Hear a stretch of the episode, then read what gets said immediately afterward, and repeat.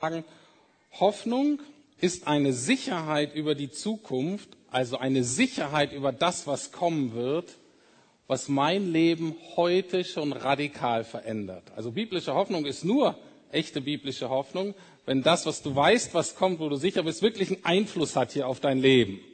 Sonst ist das vielleicht ein Wunschgedanke oder so, aber echte Hoffnung verändert Leben.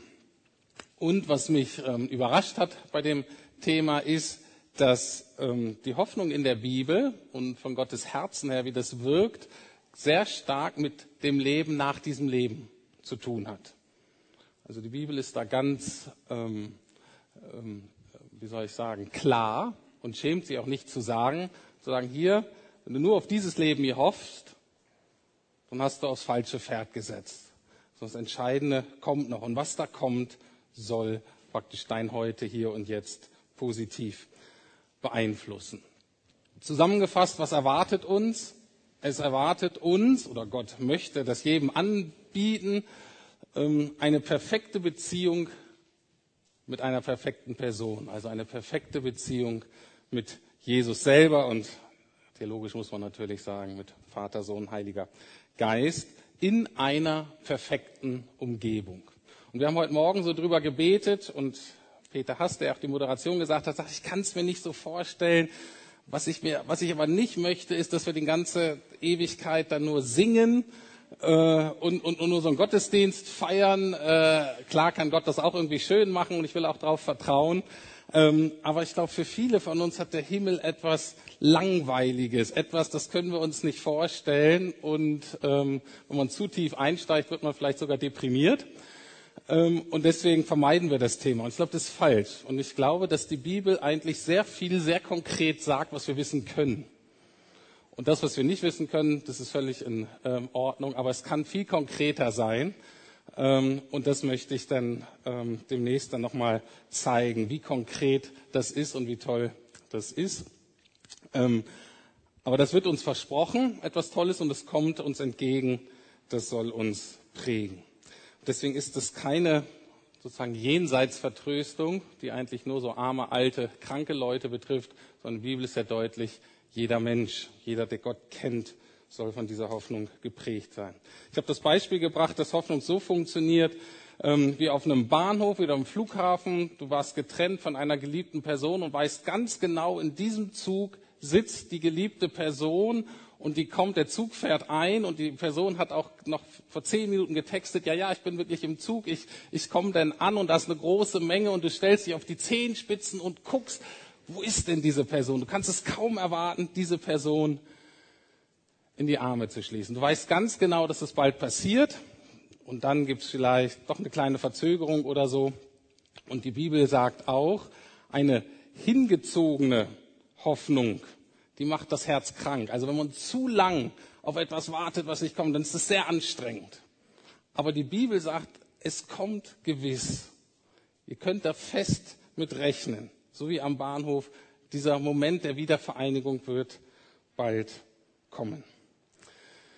Ich bin davon überzeugt, dass viele Probleme, auch persönliche Probleme, die wir gerade in der westlichen Welt, gerade auch in Berlin haben, wo wir uns mit rumschlagen, hat damit zu tun, dass Menschen die Hoffnung aufgegeben haben. Entweder haben sie noch nie Hoffnung gehabt, die kennen das Konzept gar nicht, haben sich so durchgewurschtelt, oder sie hatten mal die Hoffnung und irgendwie haben sie diese Hoffnung verloren. Und das kann jedem von uns sehr schnell passieren, dass wir diese Hoffnung verlieren.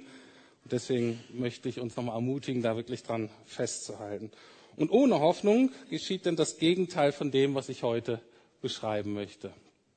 Ohne Hoffnung ist praktisch genau das Gegenteil von diesen Früchten, von denen ich heute reden möchte. Also wie sehen die Früchte aus?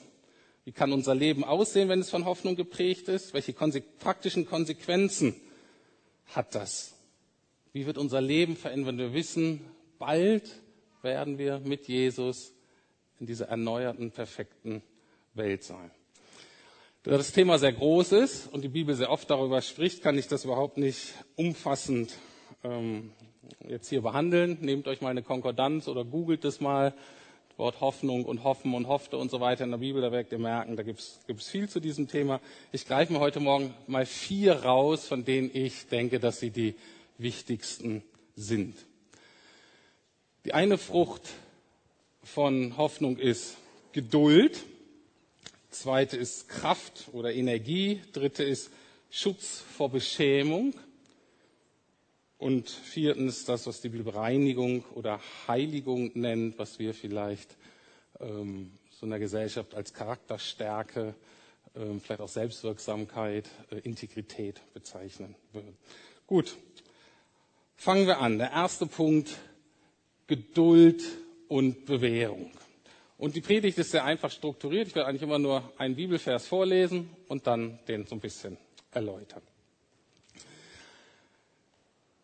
Der Apostel Paulus, also einer der ganz zentralen Figuren bei der Entstehung des Christentums vor 2000 Jahren, der mehrere Briefe geschrieben im Neuen Testament, die so einen großen Teil also unseres Neuen Testaments ausmachen. Und er beschreibt, schreibt an die Gemeinde in Rom Folgendes. Darüber hinaus haben wir eine Hoffnung, die uns mit Freude und Stolz erfüllt. Das. Hm? Bist du voll Freude? Bist du voll Stolz, dass du diese Hoffnung hast? Wir werden einmal an Gottes Herrlichkeit teilhaben. Doch nicht nur darüber freuen wir uns, wir freuen uns auch über die Nöte, die wir jetzt durchmachen. Denn wir wissen, dass Not uns lehrt, durchzuhalten. Und wer gelernt hat, durchzuhalten, ist bewährt. Und bewährt zu sein, festigt die Hoffnung. Und in unserer Hoffnung werden wir nicht enttäuscht.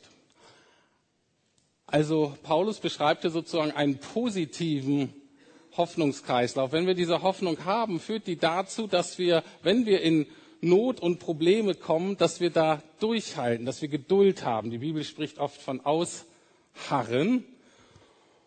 Und in diesem Ausharren, in dieser Geduld bewähren wir uns in dieser Notsituation. Und wenn wir dann merken, wow, ich habe das geschafft, ich bin da irgendwie durchgekommen heil, ich habe es irgendwie überlebt, ich bin sogar stärker geworden, das hätte ich vorher nie gedacht, dann führt das wieder zu mehr Hoffnung.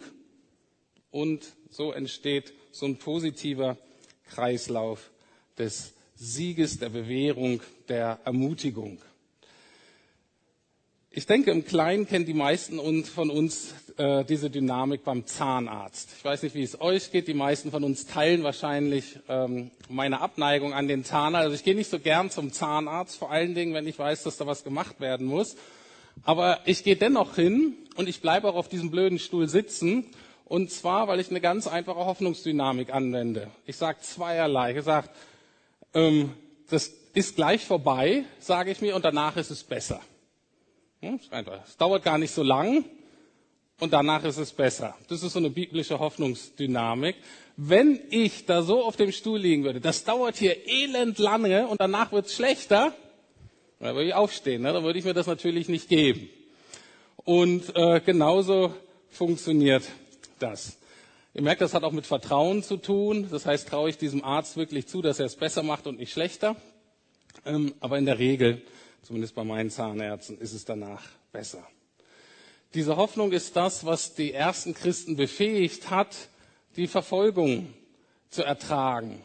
In der römischen Arena gewesen zu sein, den Löwen zum Fraß vorgeworfen zu werden und dennoch dabei zu singen, dennoch für die zu beten, die das verursacht haben. Vielleicht ganz praktisch, stell dir vor, du bist ähm, in einer schlechten Beziehung, also vielleicht Anfang 20 und ihr seid befreundet ähm, und du merkst aber, die Beziehung ist echt nicht gut. Die tut dir nicht gut, tut dem anderen nicht gut, das ist eigentlich überhaupt nicht das, was du willst, aber du hast Angst davor, das loszulassen, aufzugeben, obwohl du weißt, dass es eigentlich nötig wäre, weil du Angst hast vor dem Alleinsein, weil du Angst hast, Mensch, wie, wie lebe ich jetzt mit diesen unerfüllten Sehnsüchten? Und stell dir aber vor, jemand würde dir sagen, könnte dir garantieren, mit 30 wärst du in der perfekten Beziehung. Mit 30 bist du total glücklich in der guten Beziehung.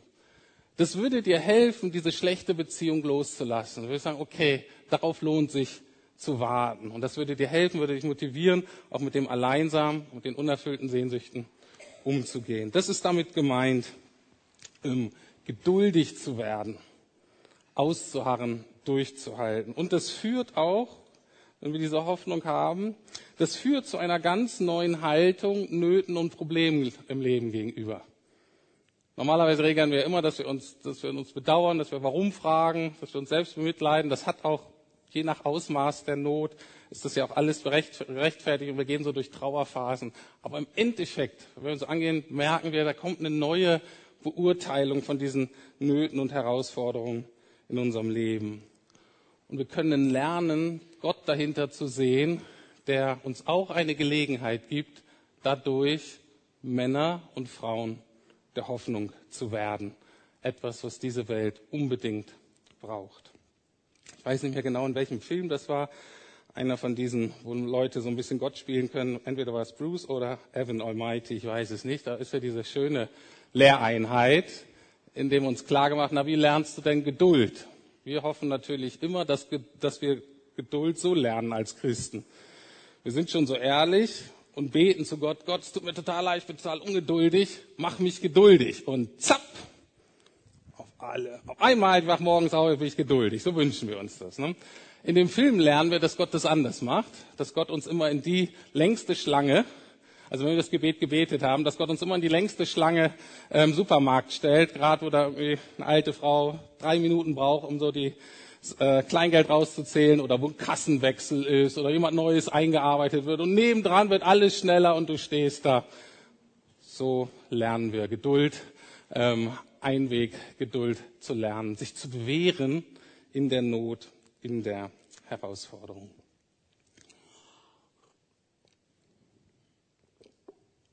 Der zweite Punkt, der in der Bibel immer mit Hoffnung verbunden wird, ist, dass wir dadurch neue Kraft neue Motivation, neue Energie bekommen. Ein sehr schöner Vers aus dem Alten Testament ähm, drückt das so aus.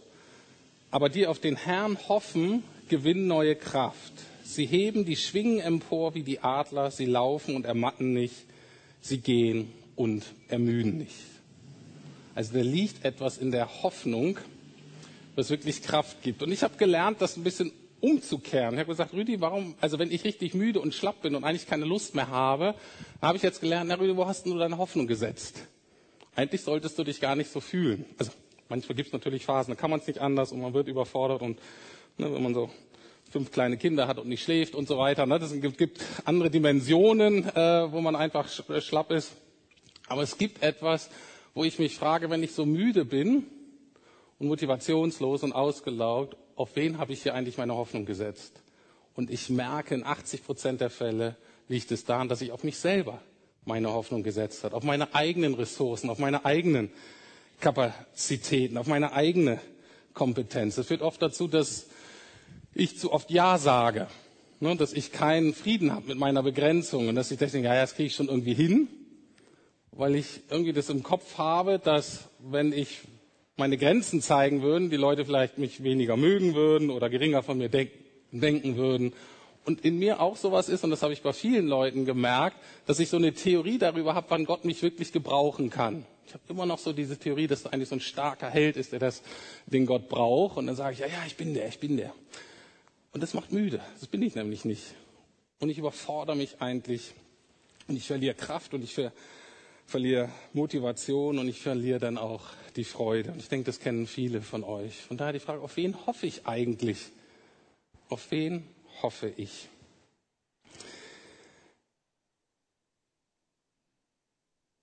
Jetzt ist nur die Frage, wie setzen wir denn unsere Hoffnung auf Gott? Und kann man unterschiedlich machen, aber ein Weg, den habe ich neu gelernt und der ist wirklich gut, ein Weg ist, indem wir uns mit dem Himmel beschäftigen, mit dem wir uns beschäftigen, was eigentlich auf uns wartet, wie es bei Gott eigentlich aussieht und so weiter, wer Gott ist und was uns erwartet. Und zu lernen, dafür zu danken, mich darauf zu freuen. Und mich so konkret wie möglich dafür zu danken und so konkret wie möglich darüber zu freuen. Und wenn wir aufgeben, wenn wir aufhören, ne, wenn wir sagen, ich kann nicht mehr, hat das oft damit zu tun, dass wir die Vorfreude auf den Himmel aufgegeben haben. Und wir haben jetzt ja schon viele Videos äh, gesehen heute. Tut mir auch ein bisschen leid, ist so ein bisschen so ein medialer Overkill heute. Aber ich habe auch noch mal einen äh, kurzen Videoclip mitgebracht, wieder von Herr der Ringe, wer es kennt. Das ist eine sehr emotionale Szene. Tut mir auch leid, ich will das jetzt nicht so aufpushen. Ist halt ziemlich am Ende, aber die bringt die Botschaft wieder sehr gut rüber. So, nur kurz, wenn ihr es nicht kennt, kurz vorm Ende der ganzen Geschichte. Die beiden Hauptdarsteller sind ganz kurz vor Beendigung ihrer Mission. Die sind ganz kurz vor dem Ziel. Die sind schon viel weiter gekommen, als überhaupt jeder gedacht hätte. Und einer sagt aber, ich pack's nicht mehr, ich höre auf. Und der andere macht weiter. Und weshalb der andere weitermacht, das gucken wir uns an. Und dann reden wir drüber. Also, letzte Phase, mach erstmal ein bisschen dunkel und dann, äh, genau, mach erstmal Licht aus und fahr runter und dann ähm, können wir uns das angucken.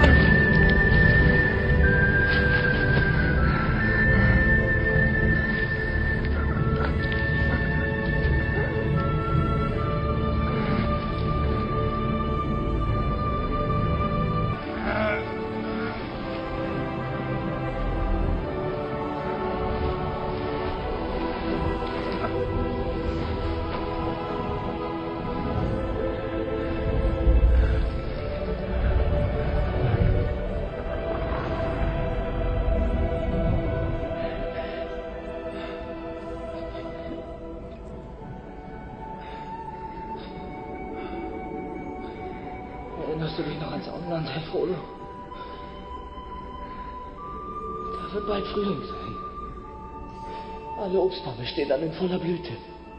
Und die Vögel bauen ihre Nester über Haselnuss, Dinky.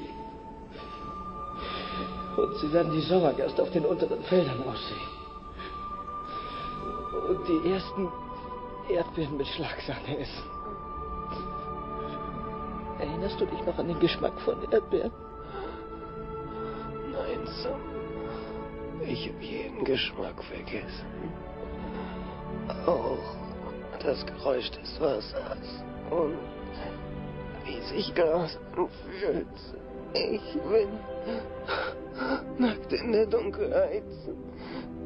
Es gibt nichts mehr. Kein Schleier zwischen mir und dem Feuerrad. Ich sehe ihn vor mir. Mit wachen Augen. Lass ihn uns endlich loswerden. Ein für alle Mal. Los, komm, Herr Frodo. Ich kann ihn nicht für dich tragen. Aber ich kann dich tragen. Komm schon!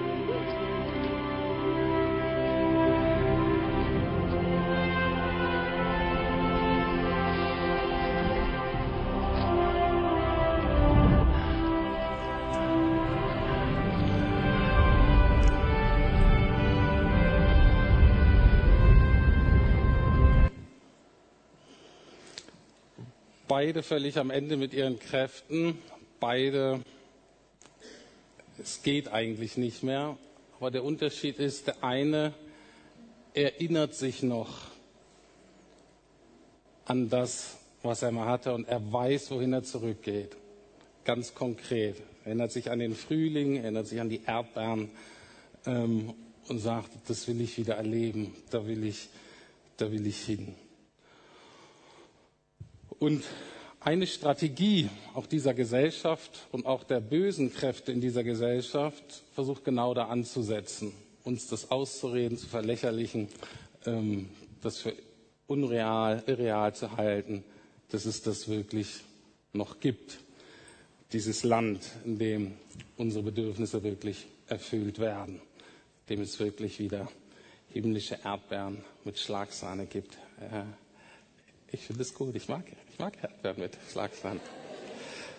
Und ich freue mich wirklich darauf. Und es gibt neue Kraft.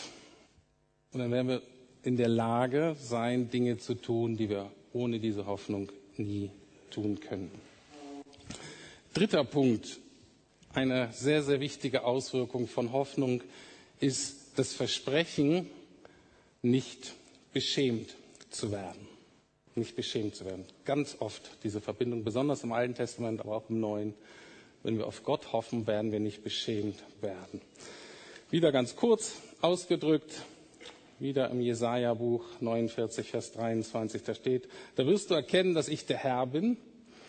Und dann das Entscheidende, die auf mich hoffen, werden nicht beschämt werden. Ich weiß nicht, wie oft ihr darüber gelesen habt. Das ist eines der größten Versprechen, eines der größten Geschenke, die Gott uns machen kann, nie wieder beschämt zu werden.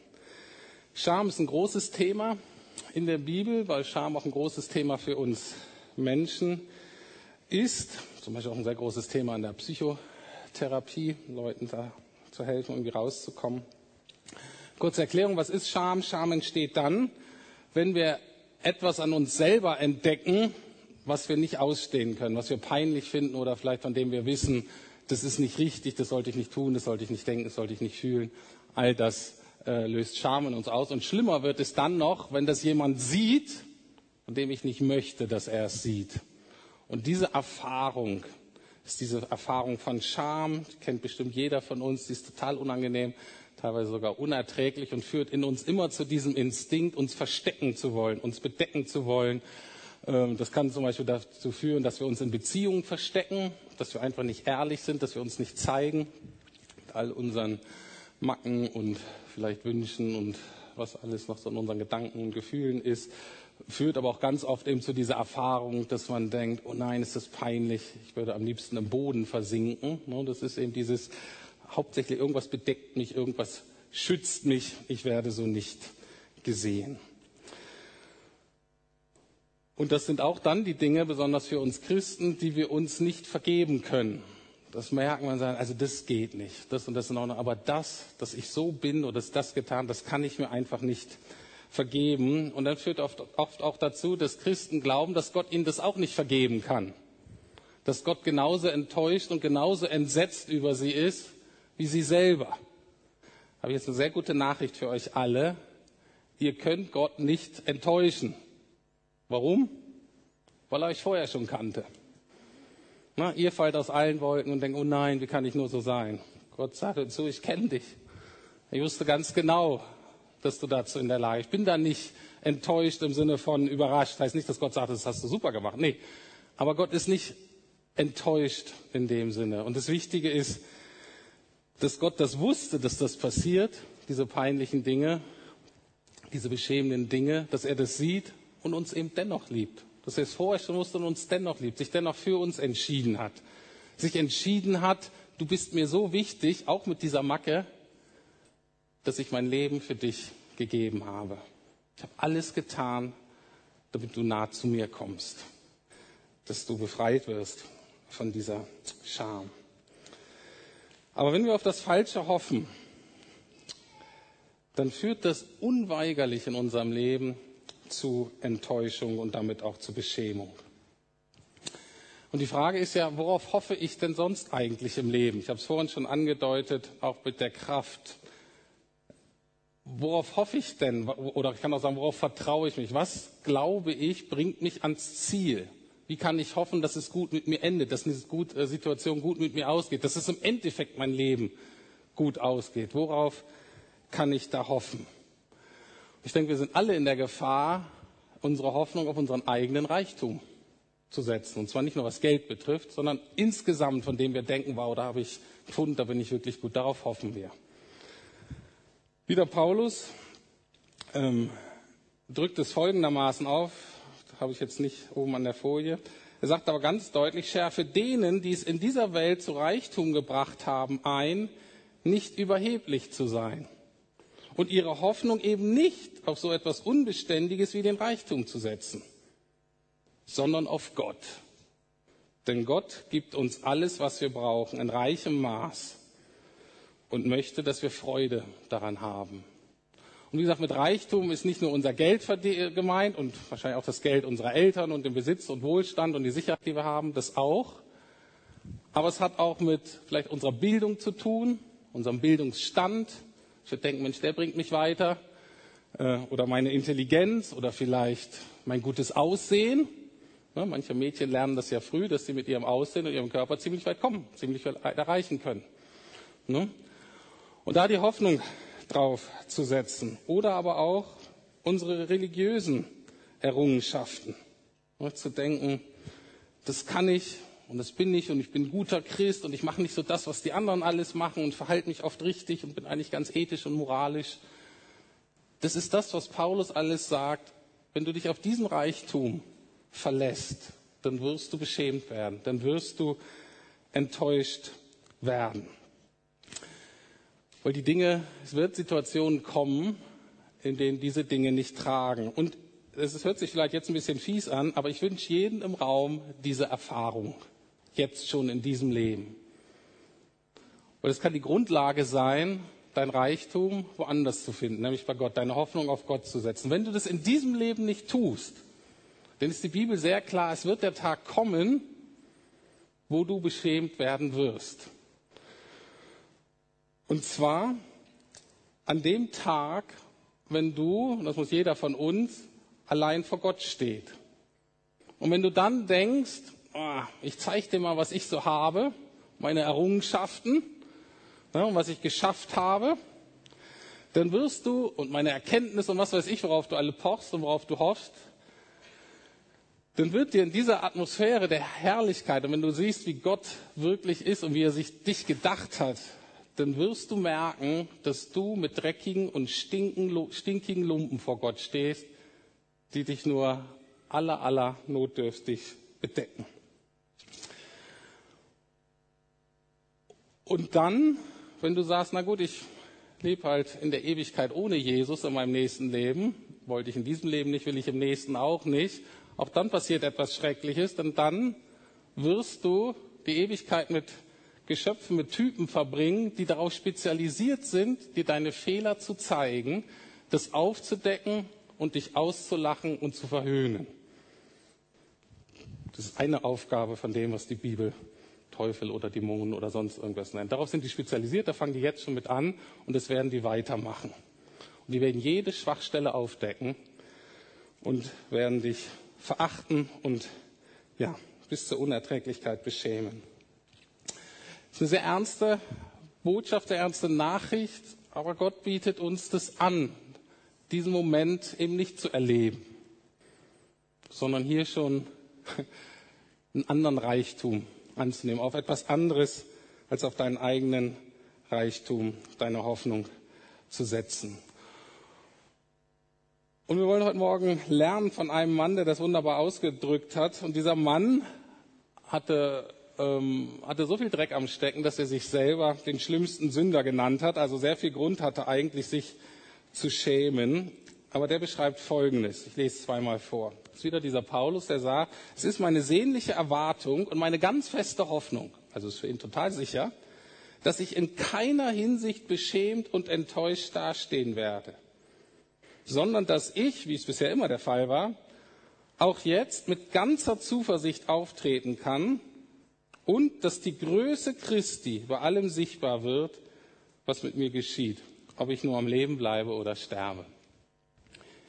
Ich lese es nochmal. Also der Schlüsselpunkt ist, die Größe Christi zu entdecken für sich selbst und dann auch vor Gott und anderen Menschen. Ja, es ist meine sehnliche Erwartung und meine feste Hoffnung, dass ich in keiner Hinsicht beschämt und enttäuscht dastehen werde, sondern dass ich, wie es bisher immer der Fall war, auch jetzt mit ganzer Zuversicht auftreten kann und dass die Größe Christi bei allem sichtbar wird, was mit mir geschieht, ob ich nun am Leben bleibe, das heißt vor den Menschen weiterleben muss, oder ob ich sterbe und dann vor Gott stehe, egal.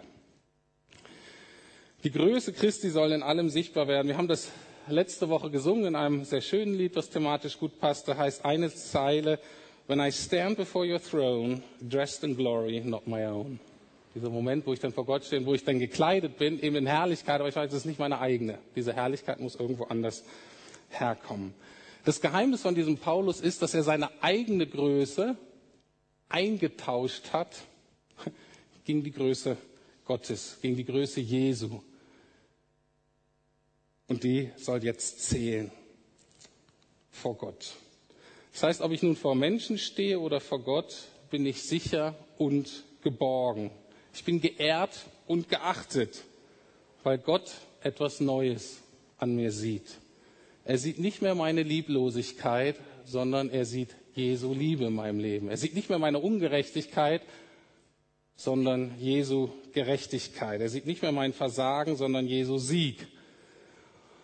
Und da hat Scham und Enttäuschung überhaupt keinen Raum mehr in meinem Leben, sondern was ich erfahren kann, jetzt schon hier und dann natürlich in Ewigkeit vollkommen, ist ein Leben in Liebe, in völliger Annahme und in Schönheit. Und wenn wir diese Erwartung haben, dann hat das praktische, ganz praktische Konsequenzen, werde ich jetzt nur kurz nennen. Das ist der vierte Punkt. Wenn uns das klar ist, sagt die Bibel, führt das zu Folgendem. Das führt zu dem, was die Bibel heißt, Reinheit oder Heiligung. Ein Freund und Schüler von Jesus drückt das folgendermaßen aus. Petrus, der sagt, doch wir warten auf den neuen Himmel und die neue Erde, die Gott versprochen hat. Die neue Welt, in der Gerechtigkeit regiert. Darauf warten wir, darauf hoffen wir. Und weil ihr also auf diese Dinge wartet, liebe Freunde, setzt alles daran, euch vor dem Herrn als untadelig und ohne Makel zu erweisen, als Menschen, die Frieden mit ihm haben.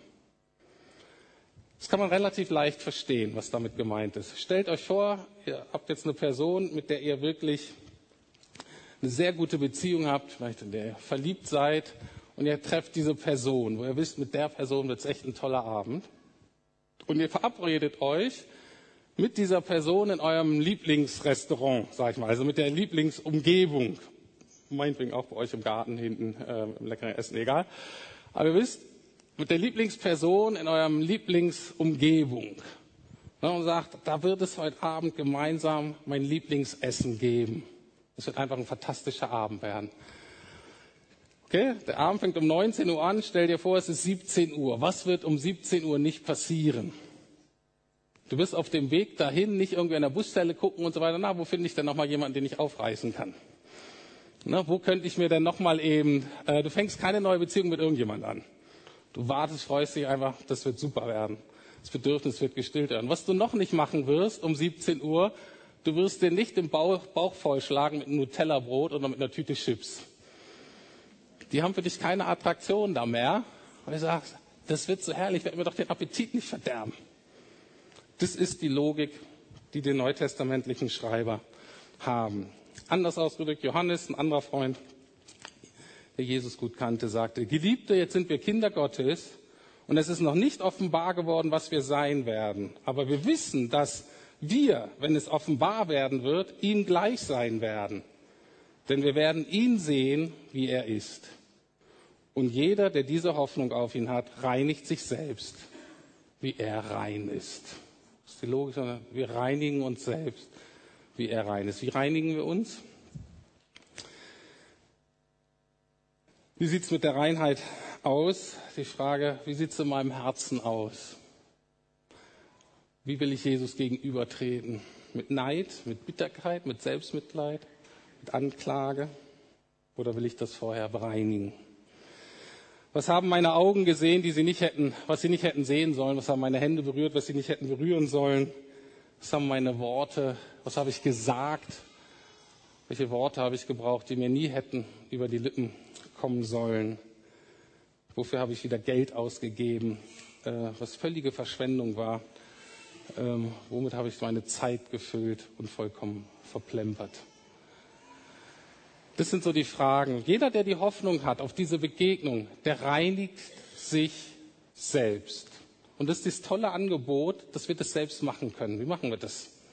Wir können das einfach zugeben. Wir können sagen, so und so sieht's aus. Die Bibel nennt das Bekennen. Und dazu möchte ich heute Morgen jetzt noch einladen. Einfach bekennen und unsere eigene Gerechtigkeit aufzugeben. Meine eigene Herrlichkeit, meinen eigenen Reichtum aufzugeben und unsere Hoffnung ganz auf Jesus zu setzen. Wir haben das ja vorhin schon gesungen. Vielleicht guckt ihr das Lied, nehmt euch das Lied mit. Ähm, ich lege meine Krone für die Füße. Das ist genau das, was es ausdrückt. Die Krone auch in der Bibel ist sozusagen das Sinnbild eigentlich erstmal von den menschlichen Errungenschaften und Ehre, die wir von Menschen haben. Und dann manchmal wird diese Krone genommen und gesagt, alles, was ich an Herrlichkeit und Guten habe, das lege ich hin vor die Füße Jesu und ich trenne mich von dem, was mich trennt, was nicht zu diesem Rendezvous mit meiner Lieblingsperson passt. Ich bete noch und ich lade euch ein, ähm, kurz zu gucken, worauf ihr jetzt reagieren wollt, was ihr Gott vielleicht sagen wollt. Ähm, wenn das neu ist, könnt ihr gerne mein Gebet auch zu eurem machen. Und ähm, ja, so schließe ich dann die Predigt.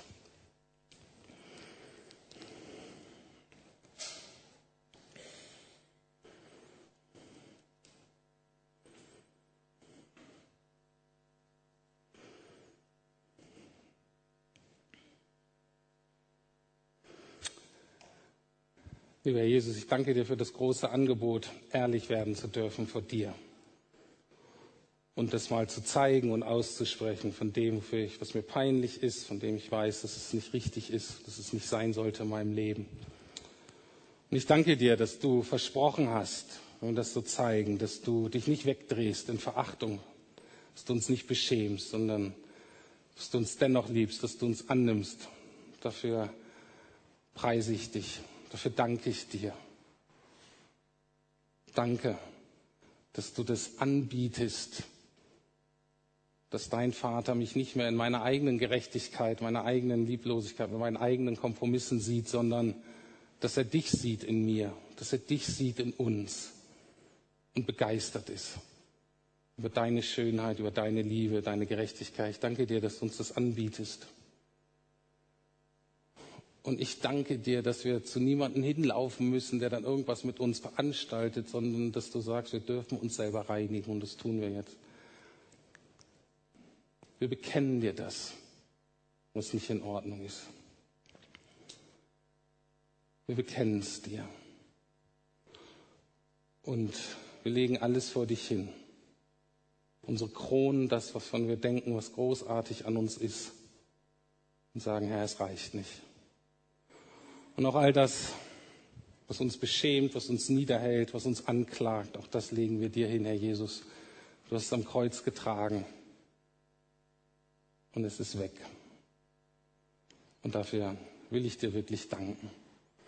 Und Heiliger Geist, lade dich jetzt ganz ein, für jeden von uns diesen Dienst zu tun, dass du uns daran erinnerst, an die glorreiche Hoffnung, die wir haben, an die Zukunft, die uns erwartet und Heiliger Geist, schenke, dass das in uns eine Quelle an Freude und an Kraft und an Durchhaltevermögen gibt in all diesen Herausforderungen, in denen wir alle stecken, persönlich und gesellschaftlich. Und Heiliger Geist, dass du uns das, den Blick wirklich schärfst auf das Ziel, das Schöne, was uns erwartet. Und dass du uns so veränderst, Herr Jesus, in dein Bild. Herr, wir wissen, wir können es nicht, aber darum möchte ich dich demütig bitten und danke dir, dass bei dir Dinge möglich sind, die für uns völlig unmöglich sind. Habt du Dank dafür. Amen.